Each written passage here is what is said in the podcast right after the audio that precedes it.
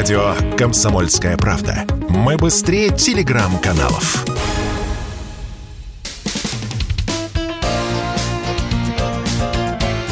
Говорит полковник. Нет вопроса, на который не знает ответа Виктор Баранец. На Каспийском саммите в Ашхабаде Путин достаточно интересно ответил на вопрос, как будет реагировать Россия, когда вступление Швеции и Финляндии уже станет фактом. Путин справедливо заметил, что ранее ни Швеция, ни Финляндия для нас никакой угрозы, никакого беспокойства не представляли. А вот когда там появятся военные контингенты, базы и объекты, это уже будет серьезное понимание угроз. И Путин говорит, что мы будем адекватным, зеркальным образом отвечать. И вот здесь у обывателя возникает вопрос, а как?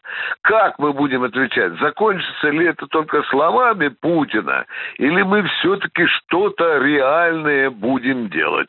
Я думаю, что будет что-то реальное. Я не начальник генерального штаба, но позволю себе просто прикинуть очень возможные ходы России, которые подразумевает Путин. Ну, во-первых, надо учитывать то, что совершенно мирная, допустим, граница с Финляндией, которая уже на протяжении многих десятилетий ничем нам, по сути, не грозила, но когда Финляндия стала натовской, естественно, нам придется прикрывать границу. Это что значит? Это значит, что появятся новые погранзаставы. Это, это прежде всего. Это значит, будет укрепляться граница.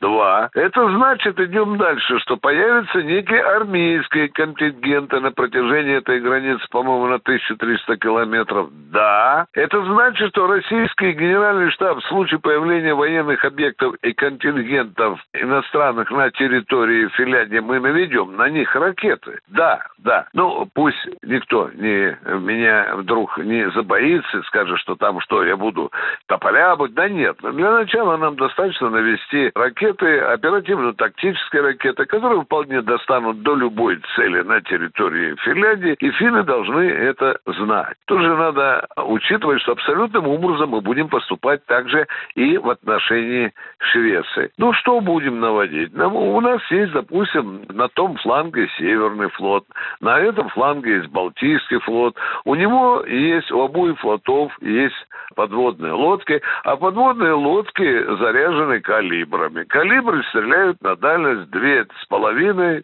тысячи километров.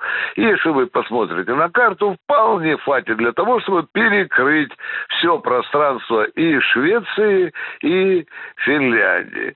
Что еще будет? Скорее всего, что, возможно, будет усилен западный военный округ на этом фланге, скажем, нацеленным на скандинавские страны. И, с другой стороны, безусловно, будут носиться коррективы, планы применения, боевого применения Северного флота на случай боевых действий, равно как и Балтийского флота. На перенацеливание ракет, да, усиление контингента 2, усиление границы 3, ну, вот такие будут наши меры. Ну и, конечно, и финны, и шведы должны знать, что в случае появления боевой техники, баз, военных объектов, новых контингентов, там, Соединенных Штатов Америки, Франции, Германии, и чтобы они жили и знали, что они будут существовать в случае вступления этих стран НАТО под российским ракетным